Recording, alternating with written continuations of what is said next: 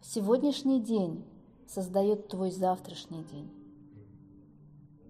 Если ты сегодня осознал свои уроки, которые преподнес тебе этот день, и не только осознал, но и трансформировал свои негативные реакции, свои негативные черты характера, таки, именно таким образом ты освобождаешься от кармы.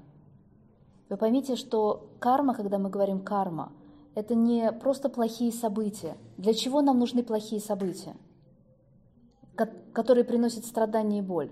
Да для того, чтобы мы увидели свои ограничения, свои негативные черты характера. Когда мы, наконец, их видим и можем трансформировать, зачем нам нужны э, события, которые приносят страдания? Если я и так знаю, где я косячу, если я вижу, если у меня а, нету больше исключенных и подавленных маленьких «я», которые вылазят как тараканы из меня. Если я это вижу, и если я в этом осознанно и сознательно двигаюсь, Зачем мне ситуации, через которые я э, должен буду их увидеть? Просто тренировочные, но они уже получаются меньше, меньше меньше, понимаете?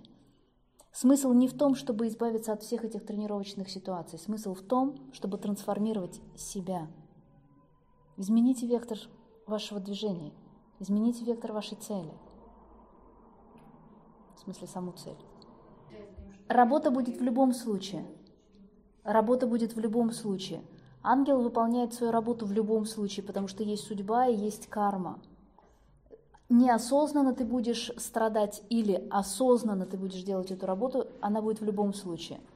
Но только когда ты это делаешь осознанно, ты по-настоящему от этого освобождаешься.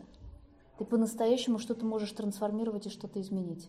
И действительно облегчить свою жизнь.